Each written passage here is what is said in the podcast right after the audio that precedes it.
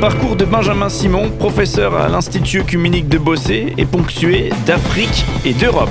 Aujourd'hui, nous vivons une immersion dans le parcours de notre invité de la semaine.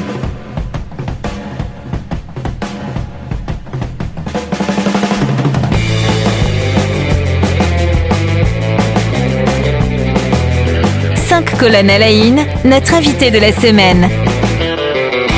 Benjamin Simon, bonjour. Bonjour. Voilà, vous êtes avec nous depuis euh, le début de cette semaine. Vous êtes euh, professeur à l'Institut œcuménique de Bossé, situé en Suisse, et chargé des relations des églises membres du Conseil œcuménique des églises. 349 églises avec euh, des, des- des cultures, des, des théologies différentes, mais, mais qui dialoguent hein, dans le cadre de cet œcuménisme. Et, et vous les rencontrez, ces églises, donc ça vous amène à, à voir beaucoup de choses, à découvrir beaucoup de choses. Alors justement, aujourd'hui, euh, on va s'interroger, et je vais vous interroger euh, sur, sur votre parcours. Hein.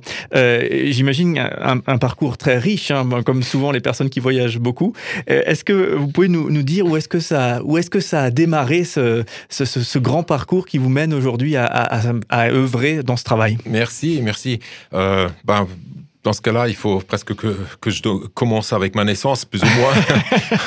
en tout cas, en tout cas j'ai j'ai eu la chance de passer euh, plusieurs années de mon enfance au Congo, à l'époque euh, le Zaïre. Euh, c'est d'où provient aussi, euh, disons, mon, mon français, euh, originairement. Vos parents euh, œuvraient là-bas? C'est ça, mon père, il a enseigné la théologie à Kinshasa.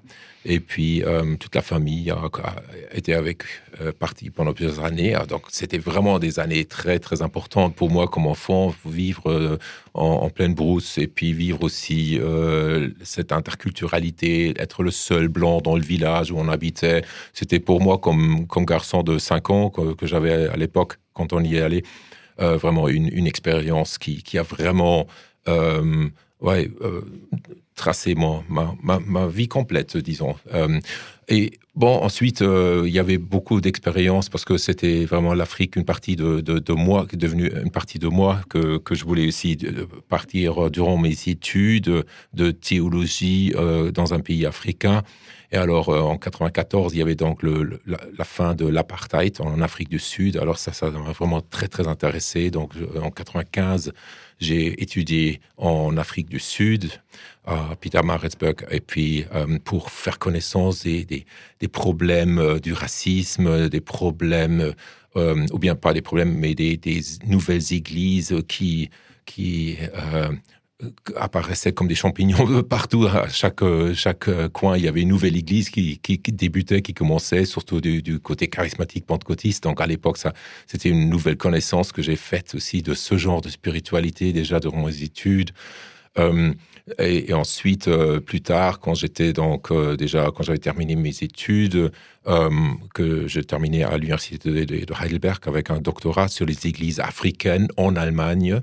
Euh, c'était un travail, un doctorat pionnier à l'époque parce que c'était vraiment euh, quelque chose de, très nouveau. À l'époque, quand j'ai commencé comme, jeune euh, doctorant, j'ai téléphoné à des églises allemandes pour demander Ah, est-ce que vous avez des églises d'origine africaine chez vous? Et puis, ouais, quoi, non, on connaît pas ça, on connaît pas ça.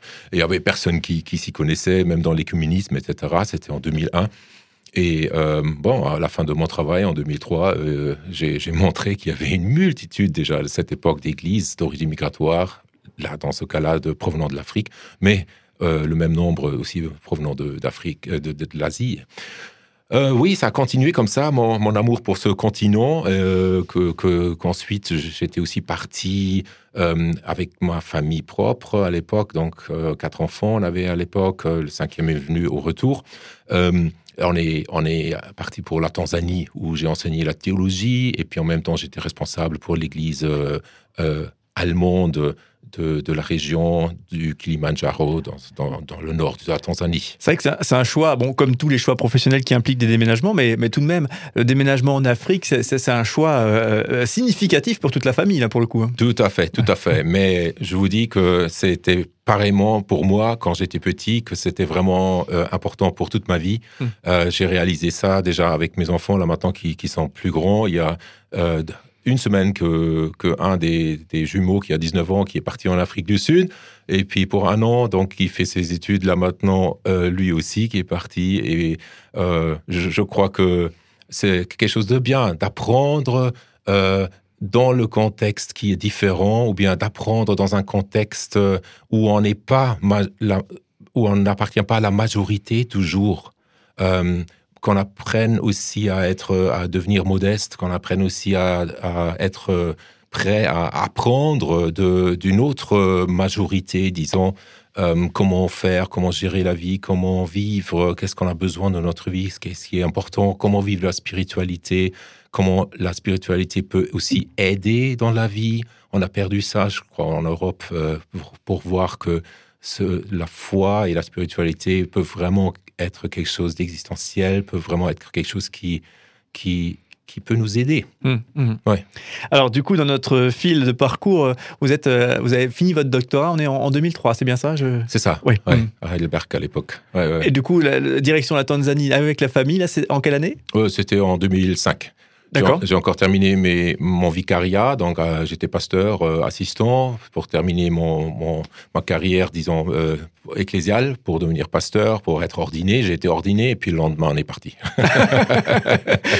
et vous êtes resté combien de temps du coup en Tanzanie? Euh, J'étais parti pour trois ans. On était parti pour trois ans. Ouais, Et, du coup, le, retour 2008, si mes calculs sont bons, c'est difficile, j'imagine aussi à certains égards pour ceux qui, qui aiment cette sensibilité africaine, parfois peut-être de revenir en Europe? C'est beaucoup plus difficile, je dirais même, de revenir en Europe ou bien de revenir dans le pays natal que de partir où on est ouvert pour pour de nouvelles choses où on, est d'accord de, commencer un nouveau chapitre dans sa vie, euh, de revenir aussi avec les enfants, de, soudain se retrouver dans un contexte euh, européen, c'est pas du tout facile parce que, disons ici, la pyramide euh, de, notre de, l'âge, c'est exactement à l'envers en Afrique, mmh. quoi. Et ici, on est une exception quand on est jeune, quand on est un enfant, et puis en Afrique, on, est, euh, on fait partie de 80% de la majorité quand on est enfant.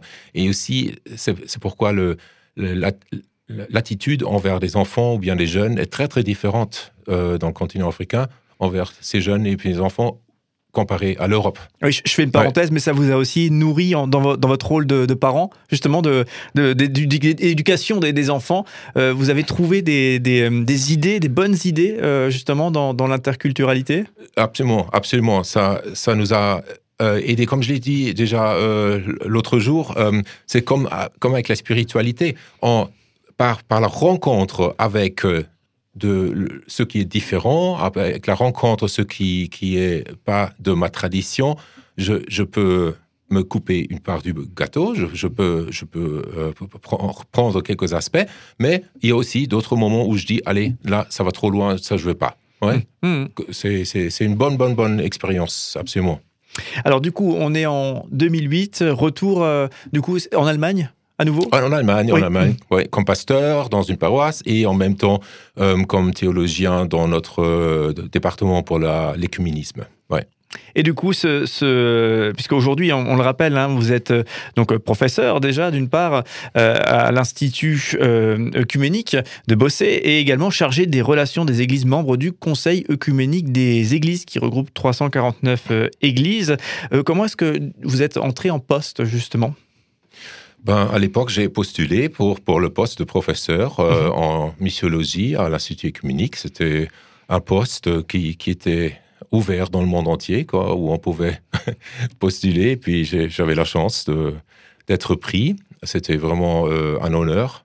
Et, euh, ça fait combien de temps du coup que vous êtes en poste? Depuis 2016, je travaille avec le Conseil écuménique des Églises mhm. et depuis l'année dernière, je, je, suis aussi en charge des euh, églises membres du Conseil écuménique des Églises, ce qui élargit beaucoup, beaucoup plus encore le travail, bien sûr. Voilà, et donc un, rendez-vous, euh, et on en parlera demain euh, pour conclure nos, échanges, un, gros rendez-vous qui attend justement euh, le Conseil œcuménique des, églises, ça sera l'année prochaine.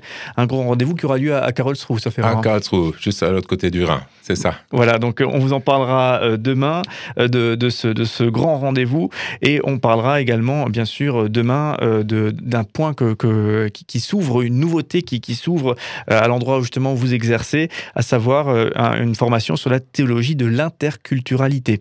Bah, on reste un petit peu dans notre, euh, dans notre expérience du jour, mais cette fois-ci, on, l'applique euh, à la théologie. Mhm.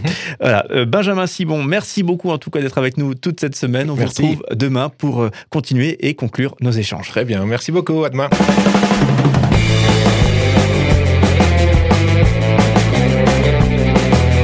Cinq colonnes à la in, notre invité de la semaine.